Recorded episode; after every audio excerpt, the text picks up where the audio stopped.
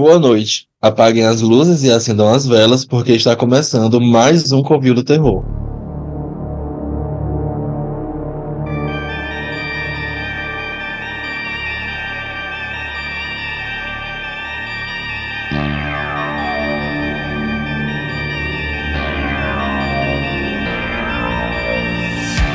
Meu nome é Newton Vieira e hoje vamos falar sobre o live action das Evangelitins.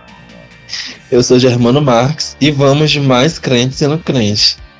E aqui é a Graça Araújo e eu amei o girl group Christian Generation.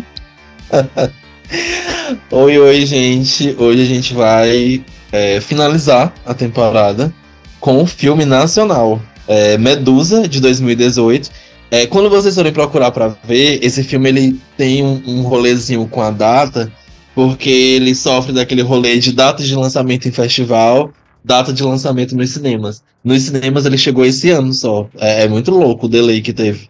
Mas para festivais ele foi lançado em 2018.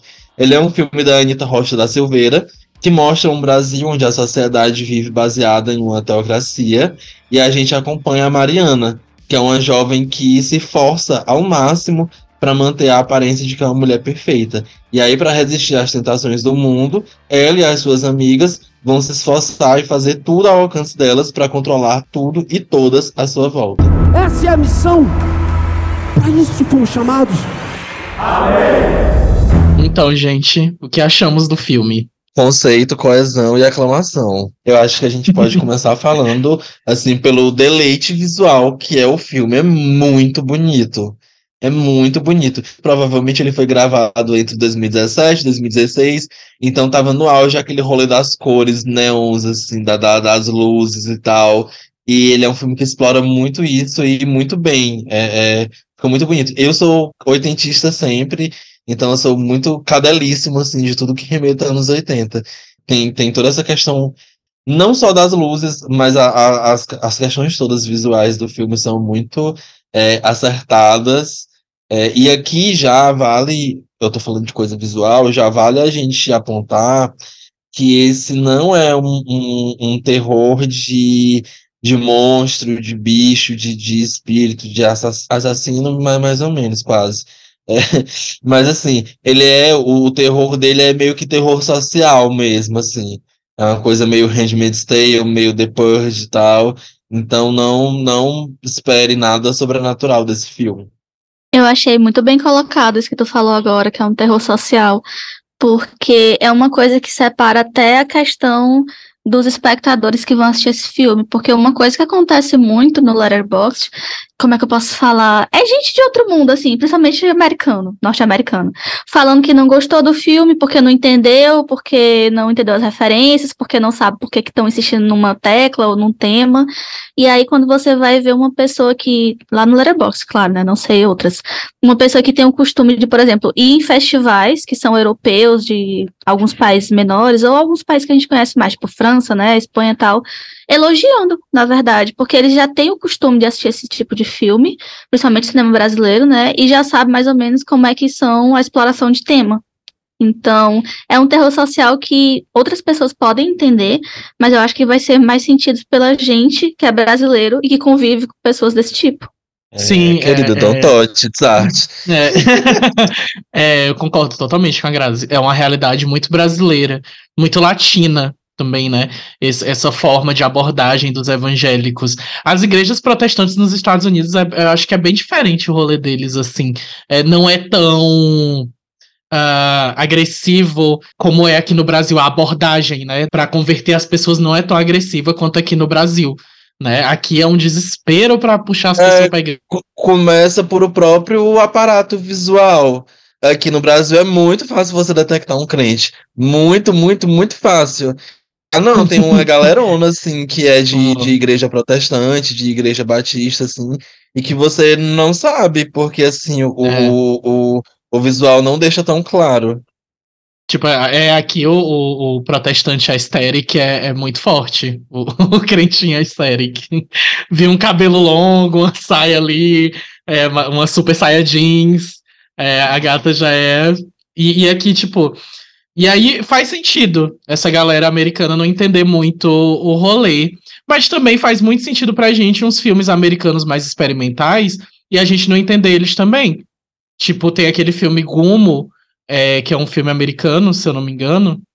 E muita gente não entende quando assiste, porque fala muito sobre realidade da, da galera pobre lá, americana e tal, que eles chamam de white trash, né? Que são os, os aquela galera branca que é pobre e vive ali nos. Enfim.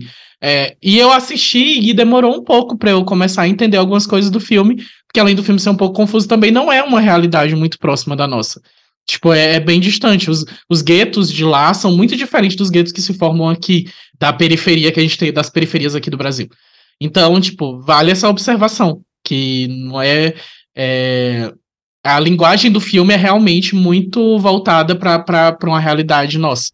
Eu acho que sim, e só voltando rapidinho no que tu falou, por exemplo, a diferença de crente brasileiro para crente americano lá é que para mim, que não conheço muito, né, os estereótipos que tem é ou são aquelas igrejas de pessoas brancas, que são as pessoas racistas, é, de direita, o pessoal, eu acho que é redneck que fala, né? O pessoal mais assim, mais conservador, ou são aquelas igrejas de pessoas negras, que é só cantoria, é felicidade, é coisas que você não que à primeira vista não parece um ambiente opressor. Na verdade, é um ponto de recolhimento para essas pessoas, uhum. porque tem um senso de comunidade e tal. Então, não é mesmo a mesma vivência que a gente tem aqui, que igreja aqui, pelo contrário, não tem isso, sabe? Acho que salve umas, tipo o Padre Júlio tal, que faz tem esses, esses projetos de ajudar o pessoal em situação uhum. de rua, mas em sua grande maioria são ambiente opressor e gente preconceituosa mesmo.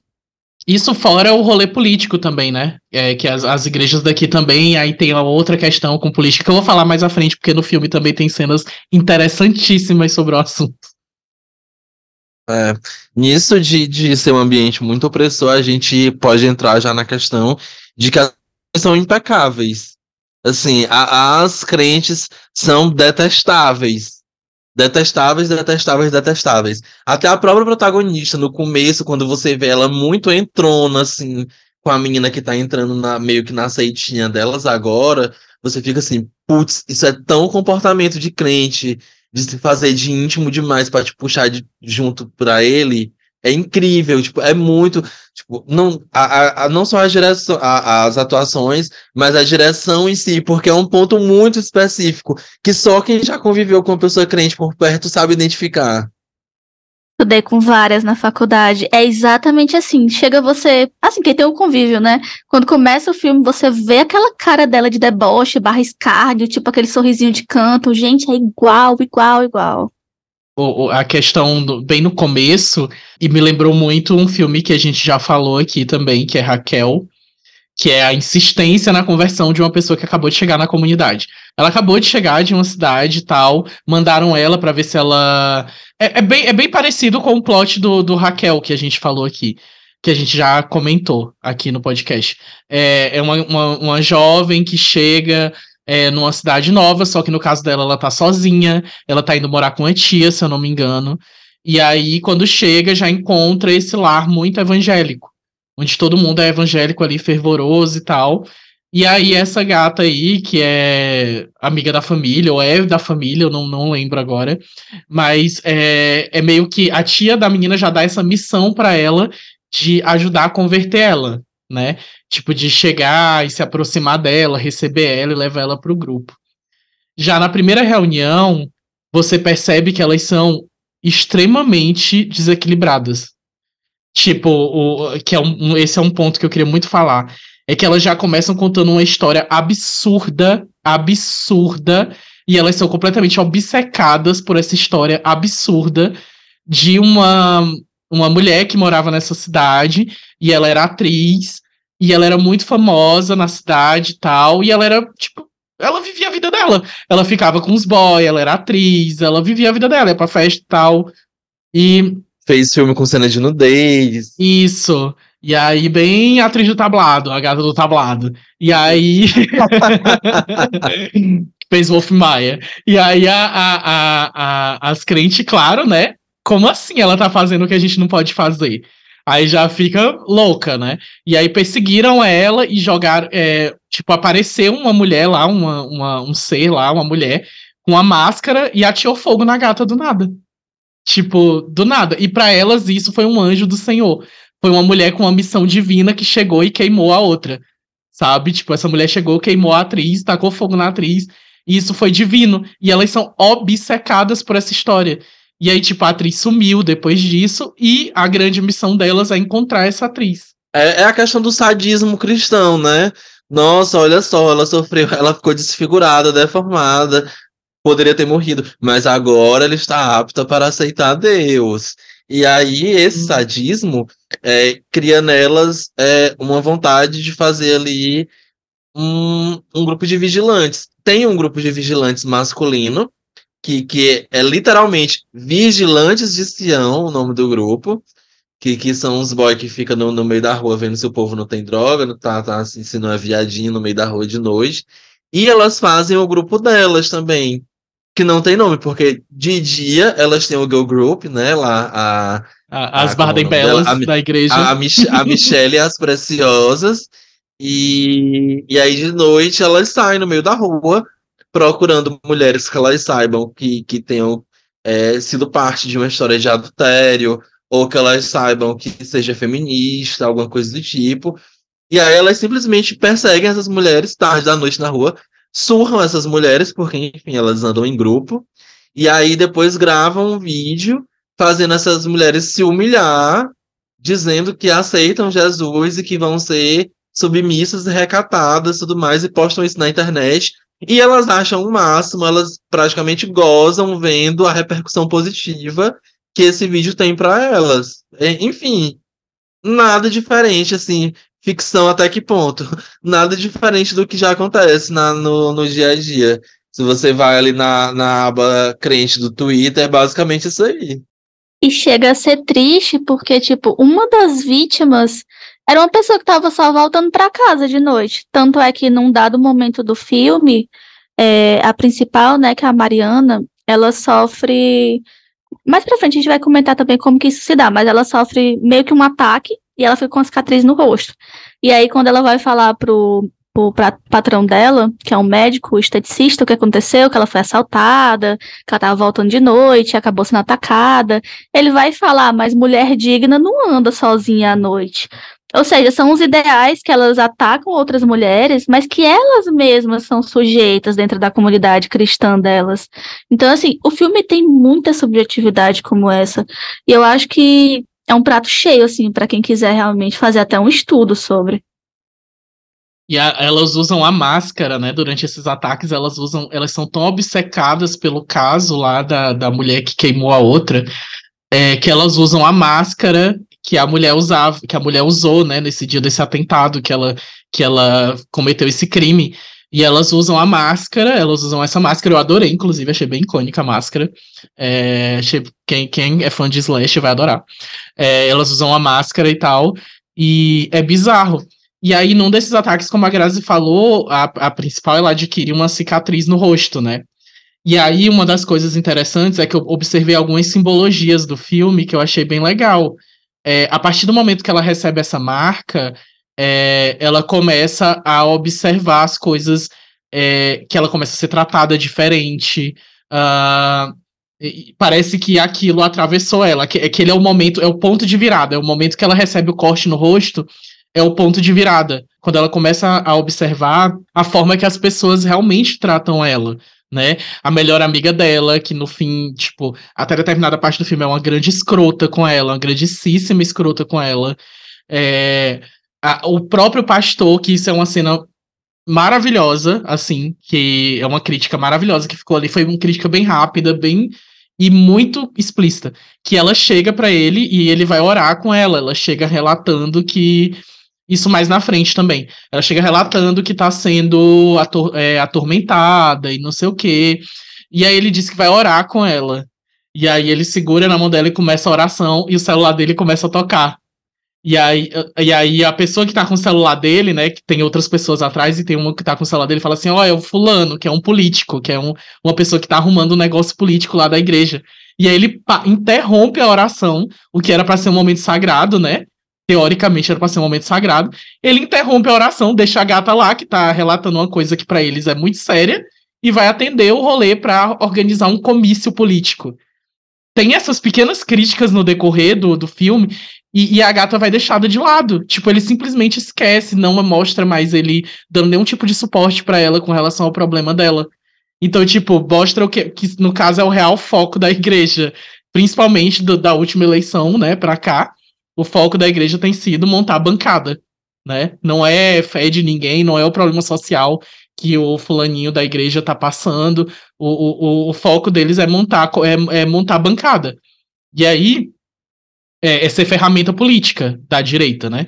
E, e, e, tipo, e tem outra cena também que elas estão cantando na igreja e é um rolê de político. Elas estão ensaiando tipo, uma, uma, música de um político, envolvendo Deus no meio. Então, tipo, é umas coisas que realmente eu entendo os gringos falar, porque é umas coisas que a gente cata nos pormenores, que é realmente uma situação muito social nossa mas é do pastor, ele vai se candidatar. Não fica claro se é tipo é, né? se é governador, se é prefeito, se é deputado, uhum. presidente, não dizem o que é.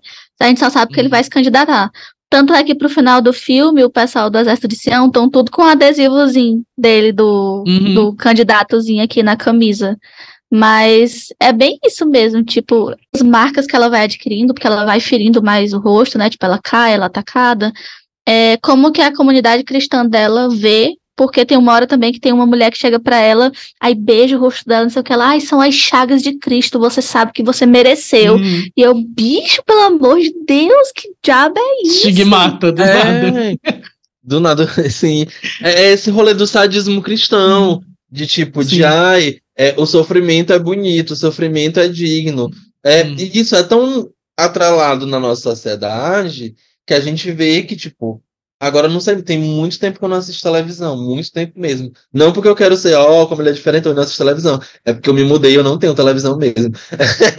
Mas, enfim, é, e, e, eu já não assistia esse canal, né, que é a, a, a famigerada Record. Mas eu lembro que antigamente, domingo, era tipo, era a tarde inteira, começava meio-dia e até seis horas da tarde, o, o Geraldo Luiz pregado com o Rodrigo Faro e só tipo, história de separação e tudo mais. Porque o Brasil gosta de história de separação. E o Brasil gosta de história de separação por dois pontos. Um, porque é muito atrelado também na nossa sociedade a questão de meritocracia, de olha só, coitadinho, é, a criança de, de 7 anos, aliás, coitadinho não, que bonito, a criança de, de 8 anos vendendo din-din para ajudar a família. Não era para estar tá acontecendo isso. Era para essa criança na escola e não precisar trabalhar para ajudar ninguém. É, e a outra coisa é isso do, do, desse sadismo cristão mesmo, de ai, ele está sofrendo e ele vai ser recompensado porque Deus, o Deus, o Deus lá que é tão poderoso, está fazendo ele passar por esse sofrimento todinho, só para no futuro ele ter um lugar no céu, depois de morrer, depois de ter passado por todos os sofrimentos possíveis Sim. da experiência humana. É, então é uma coisa que, que o brasileiro gosta.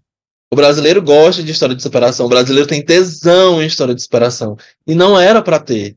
Não era para ter. História de superação não era para ser para ser glamourizada e tal. Ok, que é legal, ó, muito massa. Fulano passou por isso, ele superou. Mas não era para ser, uau, como é incrível, como é lindo. É triste. Não é, não é lindo, não é uhum. incrível, é triste. Parece que isso tá engrandece tá... a pessoa. É, né? não, é, tipo, não ai... era para ninguém. Não era para ninguém estar tá superando nada, era para as pessoas terem condição de tudo, assim, ter acesso à, à moradia, educação, saúde, trabalho digno, e assim, não, não precisar passar por essas coisas. Bem latino-americana realmente, e bem uhum. cristã, porque, enfim, estamos falando Sim. de Latinoamérica, né?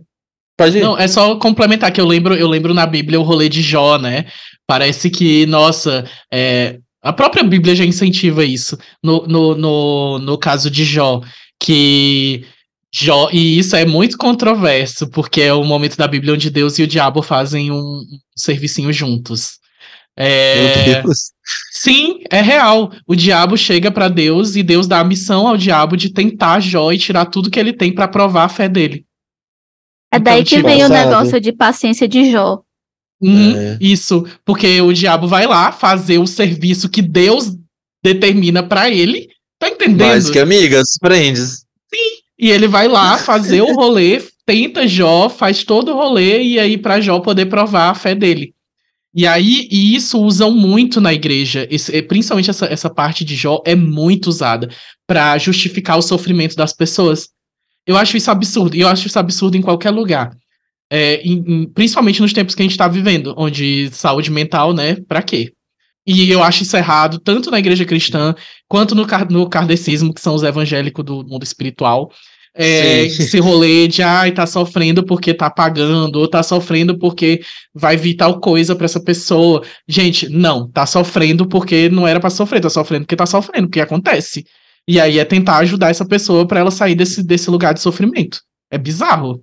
É, ainda voltando um pouco para essa questão dos símbolos, é, uma coisa que, que não sei se eu viajei de repente, eu gosto de ficar dando essas viajadinhas e tal. É, o título do, do filme é Medusa e, e, tudo mais. E a menina que chega de outra cidade, como a gente falou, quando ela chega, ela chega com o cabelo bem crespo e volumoso. E vá, tipo assim, duas cenas depois, ela já tá com o cabelo alisado, presinho e tudo mais. E a Mariana começa o filme com o cabelo soltíssimo de prancha.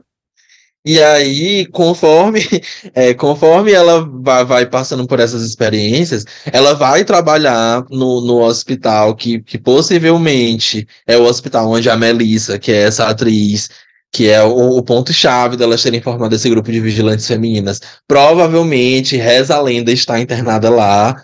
E aí, conforme ela vai trabalhando lá, que ela vai tendo essas experiências, que ela vai sendo tocada por pessoas e por coisas o cabelo dela aos poucos vai, tipo, fica aquele visual assim de escovinha saindo, até um ponto que ele realmente fica cacheado. E aí eu vi meio isso como um sinal de rebelião e até uma referência mesmo à medusa e tal, cabelo de cobra, cabelo de serpente.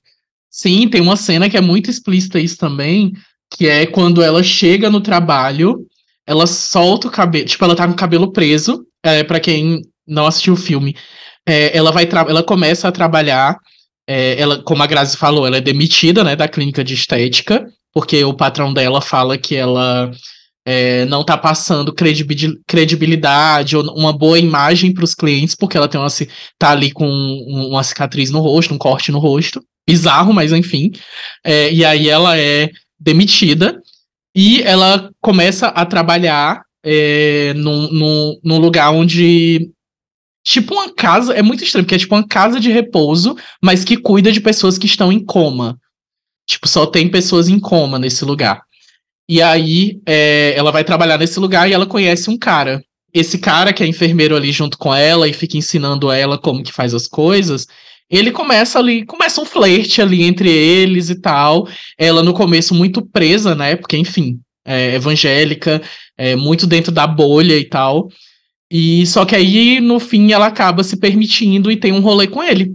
E aí, uma das cenas muito, muito simbólicas do cabelo é, é que ela chega. Ela, a cena anterior, ela na igreja, se eu não me engano. E a cena depois dessa, ela chegando no trabalho. Assim que ela chega, ela solta o cabelo. Assim que ela chega no trabalho, ela solta o cabelo e mexe no cabelo para deixar ele bem solto e bem volumoso. E o cara aparece nu. E aí ela começa a se pegar com ele. Tipo, é muito, muito explícito esse rolê do cabelo. É uma das coisas que eu amei. O Germano comentou aí, e é, e é realmente um dos, dos rolês mais incríveis do filme. É, tem cenas, inclusive, quando ela tá dormindo, tem uma das cenas que eles falam que a, a amiguinha lá dela, a melhor amiga, tá falando sobre filtros. Né? Ai, que filtro. É bizarro, porque ela é blogueirinha, amiga dela. E ela fica falando sobre que filtros você pode ou não usar se você for uma garota evangélica. É, não pode usar filtro vermelho, porque o filtro vermelho tem relação com carnal. Você tem que usar um filtro azulado, enfim, uma coisa assim, para tirar foto. E aí nessa cena ela chega em casa, é justamente na, num, um, numa parte do filme onde ela tá lutando ali com os desejos dela, e a luz do quarto tá vermelha, e uma das cenas é, após essa é que ela tá deitada e o cabelo dela tá todo solto em cima da cama. Tipo, pra cima, né, na cama. Eu achei tão linda essa cena. Tem, esse filme tem cenas muito lindas.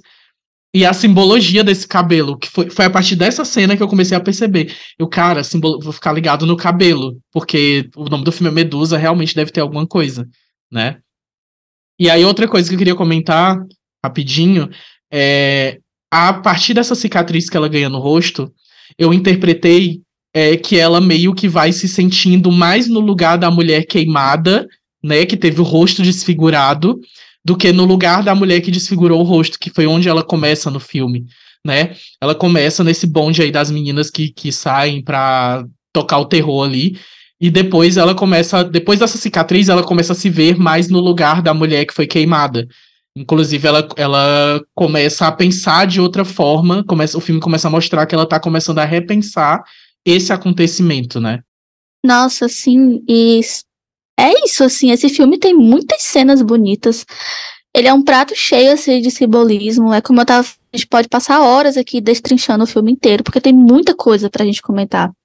E eu tô muito feliz que a gente aqui, os três, percebeu esse negócio do cabelo, porque é realmente isso, eu tinha notado também. E ele pode ser visto sob duas óticas, né? Tanto essa pressão estética por parte das mulheres cristãs de ter uma aparência perfeita, que inclusive eles falam várias vezes durante o filme, que elas têm que andar maquiadas, que elas têm que andar arrumadas, não sei o quê. O próprio canal É, da essa Michelle. da Batista. Sim. porque, porque tem umas igrejas que você não pode nem furar a orelha, não pode É, cortar o cabelo. Nem, nem raspar as pernas, é. Pois Essas daí é. da Batista. Mas é, tipo, no canal da Michelle, a influencer cristã, né, é justamente voltado pra isso, tipo, ai, quais ângulos você pode tirar uma selfie cristã? Ai, como fazer maquiagem tal? É totalmente voltado pra essa feminilidade, né? Tem um momento até que ela fala: "Não, porque a gente tem que se maquiar e estar bonita pra quando nosso marido chegar em casa depois de um dia longo de trabalho". Então dá pra ser vista sob essa ótica, né, de elas terem um padrão de feminilidade que elas têm que performar, como também nessa questão de rebelião, justamente com o nome do título Medusa. Porque uma coisa que acontece com a, a Clarissa, a menina que chega, é justamente o que a gente estava falando aqui. Ela chega com o cabelo cacheado, volumoso, bonito, e conforme o filme vai passando e ela vai entrando nessa comunidade cristã, ela vai começando a alisar o cabelo. E aí chega um ponto que ela já tá usando ele amarrado, mais liso. E em contrapartida, a Mariana faz a jornada oposta. Ela começa com o cabelo super pranchado. Tem cenas no filme mostrando ela pranchando o cabelo. A ênfase é isso, para mostrar pra gente que realmente é um ponto chave essa questão do cabelo. Pra evoluir para, ah, vou andar com ele amarrado, mas um pouco volumoso, um pouco cacheado, para depois no final do filme ela já tá com ele completamente cacheado, caracterizando uma medusa mesmo, que é até como a eu acho que a Milena, né, a que tava desfigurada. Que é como a Milena também usa o cabelo dela.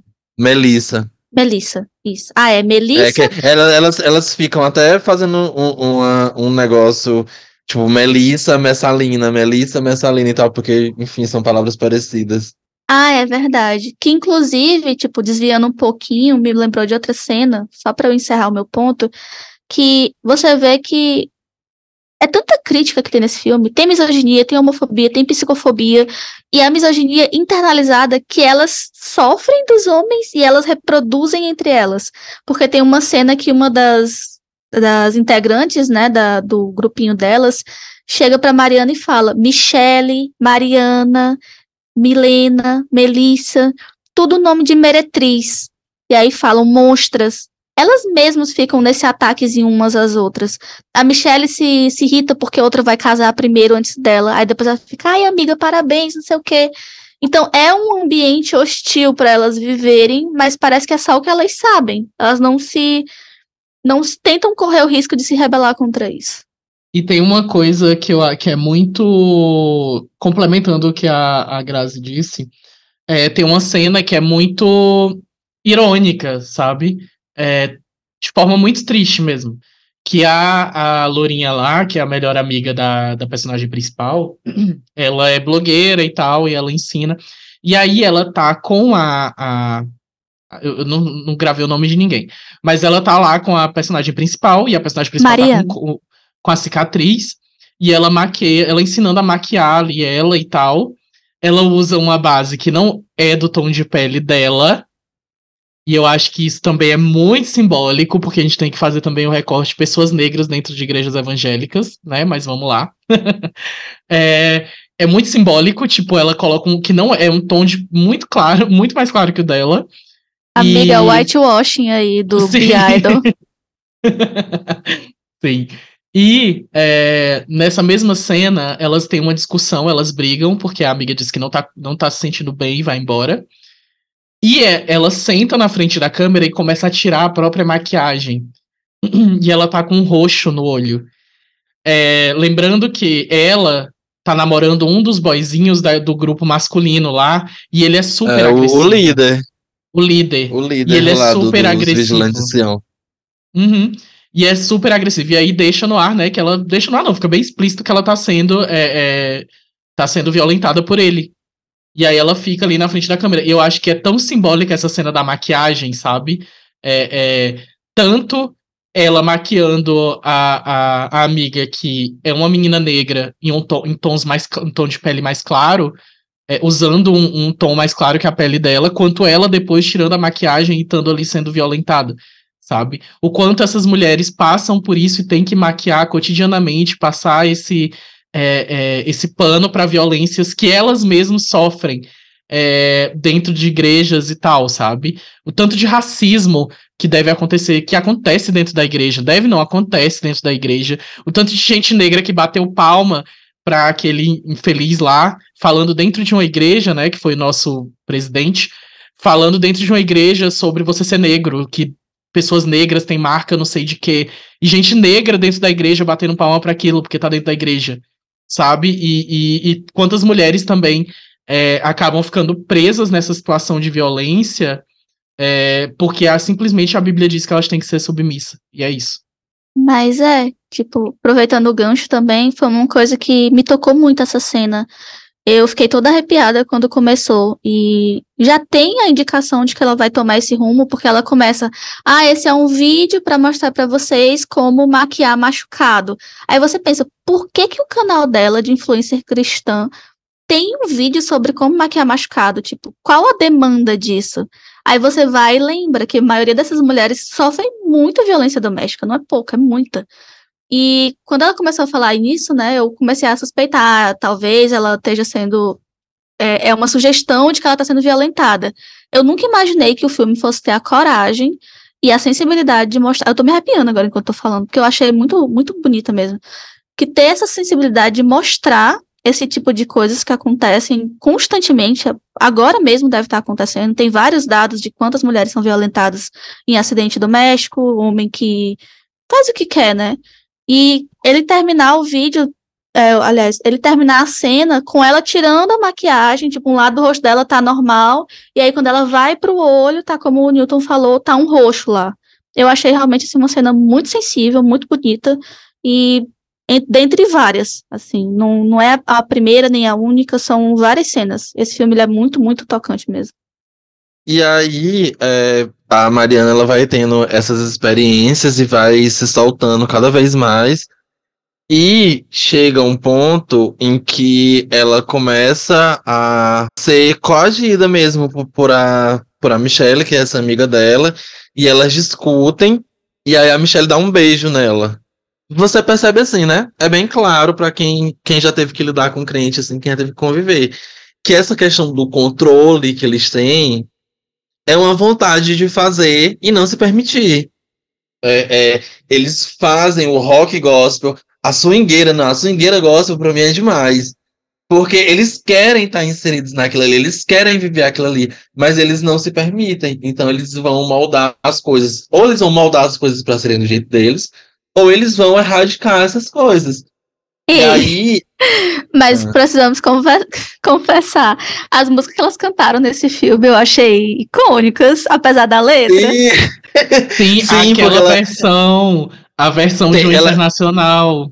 é, é House of the Rising Sun. Isso. There is a house. Elas Eu adorei. É muito doido, sim, a direção musical foi muito boa. Mas, enfim, é, aos poucos também durante o filme vai mostrando que tem meio que uma resistência, uma galera que sai com as máscaras de bicho, e aí chega um certo ponto que elas encontram essas pessoas, e essas pessoas estão no meio da floresta, dançando Marina Lima. É bem linda a cena, bem bonita, e elas dançam e, e se soltam, e aí a farra acaba. Lembrei daquele meme lá do menino dormindo na rede, a pessoa cortando, a farra acabou. E aí a farra acaba quando os vigilantes de Sião chegam pra acabar mesmo com a festa, espancando as pessoas e tal. E, e aí elas se- conseguem se esconder a tempo, mas ali você percebe que foi um, um, um, um ponto sem retorno pra, pra Michelle. A, a Mariana já tava assim, fora mesmo. Mas desviada. Michelle você é, você percebe que tanto o beijo quanto ter participado daquela festa, uma festa do mundo, meio Aquilo que era um foi ali sabá. o. É, foi realmente. Você percebe que aquilo ali foi um, um ponto sem retorno pra ela, porque depois daquilo ela não é mais a mesma pessoa. Inclusive, eu queria comentar uma coisa, mas vou aproveitar esse gancho que o Newton deu, porque foi uma coisa que eu fiquei percebendo enquanto a gente estava comentando. Eu acho que foi um sabá mesmo, porque tinha umas garrafas de vinho, né? E tem alguma coisa que acontece naquela casa de repouso que eu não consegui entender o que é. A mulher, ela faz umas. Tinha uma hora que, tipo assim, quando ela tava com o paciente à noite, eu não sei qual direção eles queriam tomar ali.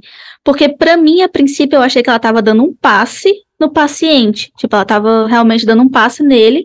Só que tem gente que não conhece, né? Talvez pense que ela, sei lá, tava tentando abusar sexualmente do paciente, porque ela tava em cima da região aqui do. Eu esqueci como fala, não é do colo, mas aqui, umbigo, as partes baixas. Tem um nome pra essa região. Uhum. E aí, ver eles, tipo, dançando, fazendo como se fosse um ritual, alguma coisa ali. Eu acho que é para mostrar mesmo que essa dicotomia deles, religiosos, contra eles venerando, não sei, a natureza, o hedonismo, cultuando alguma coisa assim. A, a visão. Eu, esse filme, ele, ele, é, ele, é, ele serve uma, uma coisa, umas releituras contemporâneas, assim, muito interessantes. Como essa cena, né? Essa, essa meio que é é meio que uma releitura do Sabá mesmo. A galera dançando com máscaras de animais. Releitura sabática total, total. Inclusive na cena que aparece a. é, agora que a Grazi falou, da mulher lá que cuida, né? Que é meio que a diretora lá do lugar. É, foi uma cena que uma cena que eu estranhei inicialmente, aí depois com essa cena da festa é que eu entendi. É, a mulher, essa mulher, ela meio que simboliza também no filme, é um dos símbolos de tudo que elas abominam e, e queriam ser. Ela, essa diretora é o símbolo da liberdade, né? Assim que elas queriam ter. Assim que ela chega, que ela se apresenta pra mulher, a mulher tá até com um ar meio debochado, mas não sendo ruim, não sendo é, mal educada nem nada com ela, mas um ar meio irônico, sabe? Fazendo umas piadinhas, umas piadocas com ela e tal. E aí uma cena que ela tem uma- uns takes lindos dela dançando com outro residente lá do, do lugar, é, um dos caras lá que é, deve ser enfermeiro, não sei. Eles dançando no corredor, muito louca, assim, ela é muito louca. E aí tem uma cena dela saindo com a cabeça de boi do meio do mato, assim, uma cena aleatória. Mas como esse filme não deixa ponto sem nó, né? Como esse filme não dá ponto sem nó, ele eh, mostra, aí mostrou mais lá na frente essa festa e eles com máscara de animais. Eu, ah, tudo- agora eu entendi. Porque senão eu, não, peraí, isso aqui tá muito contemporâneo pra mim, não tô entendendo. Mas aí na hora da dança, da hora do rolê lá, eu entendi total, tipo, mesmo, mesmo. Esse filme, ele tem esse rolê, ele é muito experimental, e isso é uma das coisas que eu amo nesse filme, porque filme experimental ou é muito bom ou é muito ruim, não tem meio termo. Quando você vai fazer um filme experimental, ele é muito bom, ele é muito ruim. Ainda bem que nessa temporada os filmes experimentais que a gente pegou são ótimos, que é esse, House. é, e esse filme, é, a iluminação dele, como o Germano falou, as cenas que tem iluminação neon, é, os takes de câmera, tem cenas em que a tela vai fechando também, assim como lá em House, a tela vai fechando em círculo. É, é, é muito louco, assim, tem uns takes e uns cortes de cena muito loucos, mas que são completamente fazem todo o sentido dentro do filme, porque o filme já tem uma história muito contada de uma forma muito muito louca, então meio que tudo casa assim. Pois é, eu fiquei até com vontade de ver outras coisas da diretora também, porque essa é a minha primeira experiência com ela, né? Eu quero ver quais outras criatividades ela teve. Mas, voltando rapidinho na questão do beijo, né, da Mariana com a Michelle, que o G falou, eu acho que para quem não tem tanto costume de consumir conteúdo LGBTQIA+, pode achar que foi meio brusco, que não teve pistas visuais ou pistas sugestivas durante o filme, mas na verdade tem sim, se você presta um pouquinho de atenção. Porque no- logo no começo do filme, numa das cenas, isso é uma coisa que acontece até em Yellow Jackets também, que confunde um pouco o espectador, que é a Mariana olhando para Michelle com o namorado, e aí quem é mais, quem não tem tanto, quem não consome tanto, né, pensa, ah, ela tá olhando pro namorado dela porque ela deseja o namorado dela. Mas aí abre margem para, na verdade, ela estar olhando para os dois porque ela deseja estar com a Michelle. E isso se confirmou para mim, porque um pouco mais para frente, eu até achei que eles não fossem explorar esse lado. Um pouco mais para frente, por exemplo, quando eles já estão a, aceitando a Clarice ou Clarissa, que é a sobrinha, né, que chega da, do interior, quando eles, elas estão aceitando a Clarissa no grupinho delas de protetoras, ela começa a jogar umas coisas dela no tambor de lixo para queimar, para se livrar das coisas do mundo. E uma das coisas que ela joga são duas bonecas abraçadas. E aí elas começam a pegar fogo. A Clarice abraça a Mariana e a Mariana fica encarando fixamente as duas bonecas queimando fogo e elas estão agarradas uma na outra. Então, para mim, eu acho que esse beijo deu um gancho muito bom para esse começo e meio do filme, mostrando que na verdade elas queriam desejo, elas queriam estar umas com as outras, elas queriam se apoiar, questão carnal também. Então eu acho que foi muito bem trabalhado essa questão do amor sáfico delas duas. E só uma observação rapidinho sobre essa questão que a Grazi falou, não estava lembrando, é, que é uma das cenas que eu achei genial também. O rosto de uma das bonecas é completamente queimado. Não sei se vocês perceberam. Eu não sei se foi proposital, mas, tipo, o rosto de uma delas é completamente queimado, tipo, e dá muito, Sim, é. muito foco, eles dão muito foco nessa cena, nesse rosto sendo queimado. E aí você lembra automaticamente da mulher lá que era a, a, o símbolo de tudo que elas não devem ser, né? Então elas duas ali, ela que teve o corte no rosto e tal. Eu amo a simbologia desse filme. É, porque você vai catando essas coisas muito sutis e que tudo conversa entre si e vai criando ali uma aura do filme. É, e aí é isso, ela vai saindo da bolha, isso é, é uma coisa incrível. A partir do momento do corte, vai acontecendo essa sequência de coisas até chegar nesse momento que é, é, eu acho que é o auge, né, para eles, duas mulheres se beijarem. É, é o auge. Até chegar a esse momento, é um processo dela ir saindo da bolha. Eu acho que esse processo começa principalmente quando ela vai trabalhar lá na casa de repouso, lá na casa dessas pessoas, lá no, no lugar onde cuida dessas pessoas. É quando começa a furar a bolha. E eu acho que isso é muito importante também, porque a gente pode entrar no assunto seitas, né? É, religiões que têm comportamento de seita. E por isso é muito importante que, por mais que você tenha uma religião, tenha uma espiritualidade, você não viva diretamente dentro dessa bolha. Porque você fica completamente bitolado, seja você um bandista, candomblessista, bruxo, whatever. É, se você vive só dentro dessa bolha, se você só conversa com pessoas que falam só sobre isso, é, se essas pessoas têm uma missão iluminada na Terra e você não pode ter amigos fora disso. Gente, isso é, é, é esse tipo de bolha cai fora. É seita total, e é seita no, no, no sentido ruim mesmo da palavra, porque seita em si não quer dizer nada. Mas é seita no sentido mesmo que as pessoas constroem, de você ficar preso e habitolado ali. Tem um vídeo maravilhoso que eu quero indicar aqui, inclusive. É, e um canal maravilhoso, que é o canal da Ana Roxo, no YouTube. É um canal de esquerda, elas falam sobre vários temas. E tem um vídeo maravilhoso, que é Como Identificar uma Seita Maluca. É, a Ana Roxa é ótima, ela é muito engraçada e ela já participou de uns rolês quando era jovem e hoje ela fala sobre isso também nesse vídeo, que ela foi de dentro de teiro de um bando onde era meio que as pessoas controlavam até com quem ela se relacionava. Então, é, é, muito louco e vai quebrando a bolha, vai furando a bolha no momento que ela começa a ter contato com pessoas que não são evangélicas. E você ter contato com pessoas fora da sua religião não te torna menos religioso. Entendeu? Pelo contrário, tem que ter o, o equilíbrio, o balanço. Porque para todo, para quem está dentro da religião, tudo é explicado pela religião, tudo é explicado pela espiritualidade, absolutamente tudo. E, e isso pode te levar a, a, a, viver uma vida cego, sabe? A vida inteira, é, como ela estava vivendo no filme. Nossa, totalmente. Ela consegue se ver fora dessa, desse lugar que os outros colocavam ela, né? Porque a identidade da pessoa fica toda atrelada ao papel dela dentro daquela religião barra seita. Então, quando ela viu que ela podia sair, né, estender as asinhas e viver outra vida, você vê essa quebra do elo que ela tinha com essa comunidade cristã. Eu acho que foi muito bem Sim. colocado mesmo. E, e, e ver que pessoas vivem fora disso. E, e, porque parece é, que essas pessoas, essas igrejas, elas criam um medo nas pessoas de que se você sair da igreja, sua vida vai virar um inferno, os demônios que te cercam vão destruir a tua vida, não sei o quê. Então é importante você ver que fora das igrejas tem pessoas tendo, levando uma vida normal e às vezes até melhor que a sua, infelizmente. Né? Às vezes até melhor que a sua. Então, tipo, não tem a, não é o seu sagrado é, que tá te fazendo ser uma pessoa rica ou ser uma pessoa isso ou aquilo.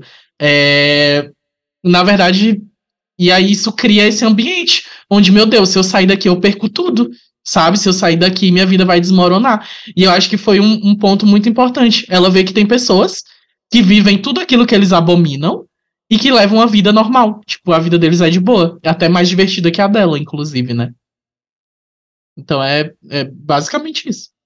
Sim. E só voltando, né, para a questão das críticas desse filme, outras coisas que eu queria comentar é a questão, por exemplo, da psicofobia que tem nessas religiões, que é contra pacientes que tomam remédios psiquiátricos. Porque tem uma hora lá no culto que o pastor chama, inclusive é o Tiago Fragoso, né?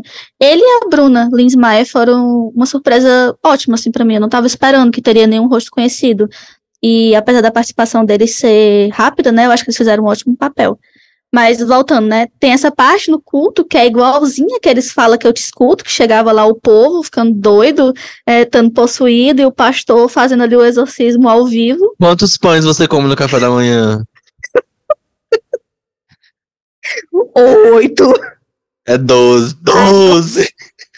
doze. Ai. Ai. Mas sim, aquele lá também da menina cheirando a cerveja, dá vontade, né? Então, assim, você sabe que aquilo é ator contratado, minha gente. Mas as pessoas acreditam. Elas têm um- uma mentalidade, assim, tão. Não é fraca, mas é tão, assim, diluída já por essas, essas narrativas que elas só resta elas acreditar. E aí ele fala que toma, acho que é clonazepam e outro remédio que ele fala também. E todo mundo fala, ah, não, eu também tenho ansiedade e depressão, mas esses remédios não são de Deus. É oração que vai te tirar dessa situação. E tem todo um, um desbalanço ali, né? Porque eles estão tirando as coisas que o médico tá passando para a melhora da pessoa. A mina postou que a tia dela e mais outras duas senhorinhas da igreja, diabéticas, rezaram para Jesus e elas disseram que a fé delas em Deus era tão forte que elas iam comer três potes de sorvete e não iam passar mal. Terminou com a ambulância na porta da casa delas. Eu acho é pouco. Eu lembro não, desse rolê. brincadeira, brincadeira. Ou não. Mas, ó, é, é, é, é, é muito ridículo. E elas mesmo lá de- no, no rolê, no, no, na hora do culto, a Lourinha lá fala, né? É, ela começa a falar. Não, não é na hora do culto, depois elas vão conversar e ela fala que tá sendo tentada, não sei o que, não sei o que. E a Lourinha fala: Não, mas você sabe que essas pessoas são pessoas que estão querendo aparecer. Elas mesmo que estão de dentro da igreja, entendeu? Quando ela fala que tá passando a mesma coisa que o cara que tava lá dando testemunho, ela fala: Não, mas você sabe que isso é só. é, são pessoas que querem aparecer e subir, sobem lá e ficam dando esses relatos. Ela mesma fala isso. Mas tem essa intriga dentro deles, principalmente entre elas. É, tem uma parte que uma das integrantes do grupo delas lá, ela começa a cantar mais que a principal, que é a Michelle, né?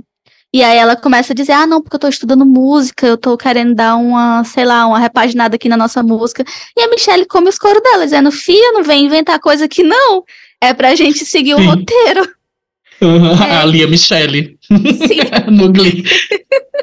o mesmo nome até. E tem outras intrigas também, como eu falei mais cedo, né? A rinha das Pati Crente, a Michelle ficando puta porque a outra vai casar mais cedo. Tem uma hora que elas estão já mais no final do filme, eu acho que até depois da festa, que elas estão reunidas porque vão dis- discutir alguma coisa, votar, e tem uma lá revoltada. Porque disse que elas estão só assistindo novela em vez de ir para as ruas combater os sodomitas. Então, elas mesmas se criticam, elas mesmas ficam dizendo, ah, e tu aí que tá com a cara toda lavada, diabo é Uhum. isso. Elas se odeiam, sabe? Isso é um reflexo de como elas são tratadas, porque é só aquilo que elas conhecem. Tem uma cena que é quando tá tipo uma reunião de solteiros, né, os solteirões cristãos, que eles vão conhecer, é tipo um matchmaking ali ao vivo, que é os varões com elas, e aí um dos homens fala pra Mariana, minha filha, mulher que se preserva não tava, não estaria nem aqui. Então você vê que é o discurso deles para elas, sabe? Também outra cena que o pastor passa mal, ele tem tipo um ataque cardíaco, eu não sei o que, que ele tem, mas ele passa mal e ela faz a respiração nele, faz todo o negócio, né? Porque ela tem o conhecimento de enfermeira que ela é. E aí ela revive ele, mas depois, porque chegou o médico, que era ex-patrão dela, todo mundo fica aplaudindo ao médico, agradecendo ao médico. E ela descanteia, porque ela é uma mulher, ela não é um homem, não foi ela que fez aquilo.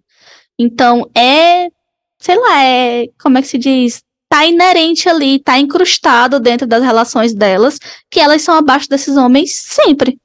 Sim, e só voltando no assunto, que é a questão do fazer qualquer coisa que, que Deus ajuda, é, isso não é só dentro da igreja evangélica, não, viu? Não é só dentro da igreja cristã.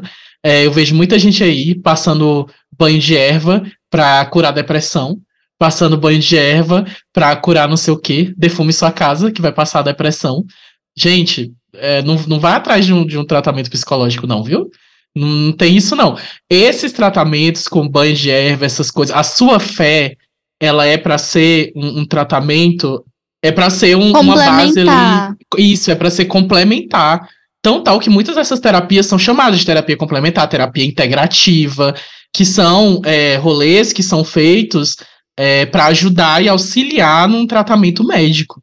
Então não, não caiam nessa de ai, porque hoje eu vou na, na sexta-feira da fogueira santa e lá minha depressão vai embora. Ah, eu vou na sexta-feira santa, hoje eu vou não sei o que, eu vou passar o portal não sei das quantas. É, hoje o pastor vai passar o paletó dele na minha cabeça e vai acabar minha ansiedade. Ó, o vestido da Glória Groove.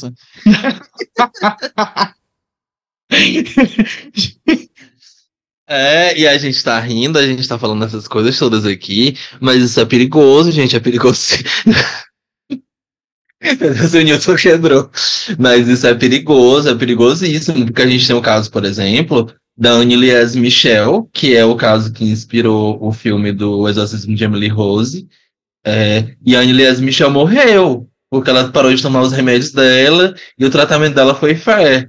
E aí, meu filho, você tem uma doença, você tem um transtorno, alguma coisa assim, não tem fé que ele cure se você não, não, não tiver a intervenção também médica. Isso aconteceu há muitos anos atrás. Ela se chamava Melissa. Era mulher mais devassa, mais pecadora de todos os tempos. E é isso, gente. Como vocês viram, é muito coesão, conceito, aclamação, rasgação de seda. Assistam. E aí agora, é, inclusive sobre onde assistir. O filme está disponível no Globoplay, é um streaming que muita gente tem e que, mesmo assim, quem não tem, conhece alguém, pede emprestado, aí porque compensa realmente assistir o filme. E aí, se você puder também, se, se ele for exibido em alguma mostra cultural, alguma coisa assim na sua cidade, vá ver também, porque ele é um tipo de filme que numa tela grande deve ser incrível de assistir.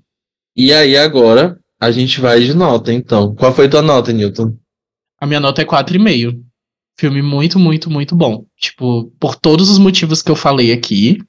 É, assisti, vou, assisto de novo, com certeza, vou assistir de novo. Até porque esse filme é um filme que dá para você assistir e pegar outras coisinhas que podem ter ali. Porque ele é um filme muito de simbolismos e é um filme muito bem trabalhado visualmente. Então vale muito a pena assistir de novo também. Pelas críticas muito bem feitas, muito bem trabalhadas de forma delicada quando precisa ser. É, enfim, eu adorei. Adorei mesmo. E se, pra quem disser que esse filme não é de terror, você não assistiu direito. Ou então você é evangélico. E tu, Grazi, qual a tua nota? Ai, a minha nota é um 5. Se eu pudesse, eu dava mais ainda. Eu achei o filme muito incrível. Para mim, assim, já no começo, ele já começa com aquela cena lá da dança, das luzes, aquela música também. É tudo muito cativante. E a fotografia, a trilha sonora do filme se mantém perfeita ao longo do filme inteiro. Para mim, o filme não deixa a peteca cair em nenhum momento. Eu fiquei muito, muito vidrada nesse filme. Não sei, teve uma pesquisa incrível também de, de roteiro, assim, da questão de comunidades evangélicas. Você vê que aquelas pessoas são pessoas que você encontraria numa igreja próxima à sua casa. E tem até um detalhe que eu queria falar também, que é a capinha da Mariana, que é aquelas capinhas escrito fé. Eu achei por tudo igualzinha que o pessoal usa. Inclusive, um beijo para a atriz da Mariana. Eu achei ela muito boa, muito incrível. Quero ver também tanto mais coisas da diretora quanto coisas dela também. E só para encerrar, assim, o único ponto negativo que eu achei mesmo para mim foi o corte para cena delas na festa, que eu achei um pouco brusco. Eu acho que evoluiu muito rápido para chegar ali, para aquelas meninas que estavam espancando outras mulheres e julgando elas, elas irem para aquela festa numa rapidez absurda e ficarem com o exército de Sião, surrando pessoas que elas também iriam julgar em outro momento, isso eu achei um pouco é, corrido. Mas eu acho que foi porque precisava, né? Era o elemento narrativo que eles precisavam dar um, um nó e fechar. Mas para mim, eu achei que ficou com, com, um passo assim um pouco distante do filme. E só para justificar porque é menos menos meia estrela, porque eu tirei meia estrela da nota, meia vela ali, porque eu cortei meia vela da nota, é, foi também por causa de uma coisa similar ao que a Grazi falou. É, a cena, tipo, quando tá no final, que elas entram em confronto ali, a, a, a, melhor amiga dela e ela, né? Porque a melhor amiga dela acaba invadindo o espaço dela, indo trabalhar lá na. indo evangelizar no lugar onde ela trabalha, elas têm uma briga e tal. Eu achei essa cena muito rápida e meio ficou confusa. Eu não sabia se ela estava sonhando ou se estava realmente acontecendo. Que ela grita e a menina desmaia. Aí quando elas acordam, elas estão no meio do mato. E aí é, é, é meio bem confuso, que é justamente esse, esse precedente da festa, né? Se eu não me engano. E aí os cortes foram muito assim e eu fiquei um pouco confuso. Eu acho que essas cenas poderiam ter sido mais bem trabalhadas e ter ficado mais explícita. Mas, gente, besteira. Tipo, muito pouco, muito pouco mesmo, porque o, o resto é incrível. Sim, sim, eu concordo. Tem até outra cena também, quando ela consegue o, o machucado no supercílio da sobrancelha. Ela também acorda do nada na floresta e isso não é explicado. Não se sabe se foi o pessoal que levou ela para lá, se foi ela, a gente não sabe. Mas, tirando isso, eu acho um filme muito bom. E aí eu só queria encerrar minha nota também elogiando o final do filme. Porque eu me arrepiei novamente, eu me arrepiei em várias cenas desse filme. Mas eu me arrepiei com a cena final, que é tipo, entre aspas, uma histeria coletiva feminina em defesa de uma da comunidade, que é quando a Michelle ela é pedida em casamento, e aí ela nega na frente da igreja toda. E aí ela grita, e por. Não sei, tô até me arrepiando de novo. Por sintonia, todas as outras mulheres começam a gritar também. Tipo, o grito que estava preso na garganta, de toda humilhação, de toda violência que elas vêm sentindo. Naquele momento elas se compadecem uma das outras e começam a gritar, e aí o exército de Sião chega para bater nelas, conter elas, e aí elas correm, e aí elas começam a correr e gritar, e eu achei aquela cena muito bonita. E o filme ele encerra com a Mariana encontrando né, do filme, ela encontrando o mito que elas percorreram tanto o filme inteiro, que de certa forma idolizaram tanto, e aí no final ela vai sorrir de volta para ela que eu acho que é até um contraste com o mito também de Medusa, porque Medusa virou aquilo por outra deusa, se eu não me engano. Foi a Afrodite que fez ela virar um. Foi, foi a Atena. Atena, né? A Atena puniu ela. Pronto, puniu ela por ter sido estuprada. Exato, uhum. tipo, ela não é um monstro por si só. Ela foi tornada e colocada uhum. naquela posição. Igual a Medusa do nosso filme aqui também. Uhum. Então eu achei isso uma simbologia, assim, fantástica. Realmente, para mim, cinco estrelas. Esse filme é muito incrível. Sim. E, e tu, G, qual que é a tua nota? Então, para mim fica um 4,5 também. Eu achei o filme perfeitíssimo em vários aspectos. Uma coisa que para mim tem sido um problema, e, e, eu acho que nesse filme também terminou sendo, é a duração. Eu acho que ele é um filme muito grande. Assim, óbvio que é muito bom para desenvolvimento da Mariana e tudo mais, Porém, eu acho que enxugando uma coisinha aqui, uma coisinha ali, dava para ter feito ele ficar mais curto e até mais ágil, assim mesmo.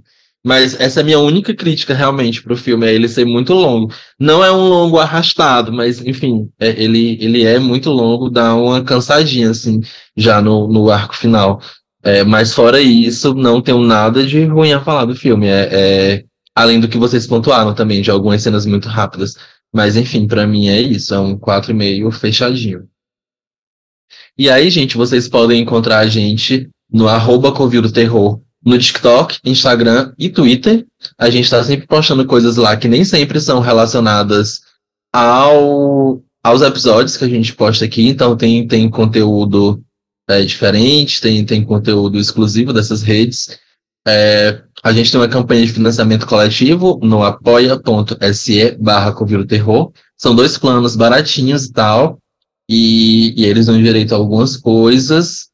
E é, se você não pode ajudar a gente financeiramente, você ajuda a gente de graça, engajando, comentando nos nossos posts nas redes sociais, compartilhando esses posts, compartilhando que você está ouvindo o podcast, é, avaliando o podcast com cinco estrelas se você escuta ele no Spotify, amigos com boy, com, com gente assim que você acha que vai gostar, porque como eu sempre falo, a gente tem, tem entrevista agora, a gente tem contos autorais, a gente tem relatos ufológicos, a gente tem os episódios convencionais do Covil. Então, assim, é muita coisa, é muito provável que alguém vá gostar de alguma coisa que, que a gente faz. Então, passa, vai passando para frente que a gente vai espalhando é, a mensagem. E é isso. É, a gente está terminando aqui mais uma temporada agradecer vocês pelo apoio, por acompanharem. É, é sempre muito doido para mim quando eu vejo os números e ver assim que tanta gente escuta a gente, porque a gente realmente começou como um, um, ali uma brincadeira mesmo assim, um passatempo, não é uma brincadeira não, mas ali um passatempo no meio da pandemia, porque a gente não conseguia se ver presencialmente para conversar, porque esse tipo de conversa é o tipo de conversa que a gente tem quando a gente se encontra comentando sobre as coisas. Então, é, é muito legal ver que uma coisa que a gente criou assim para passar o tempo atinge pessoas que as pessoas gostam. Essa temporada a gente demorou mais um pouquinho, tinha gente cobrando assim, cadê? Eu fico indo lá no Spotify para ver se tem episódio novo e não tem. Então, assim, muito obrigado de verdade a vocês que, que acompanham e demonstram esse carinho com a gente. Então é isso, gente. Acendam as luzes e apaguem as velas que está terminando mais um Covil do Terror. Até a próxima temporada. Um beijo, tchau. Até, a, próxima. Até a próxima. Tchau, tchau. Beijo, beijo.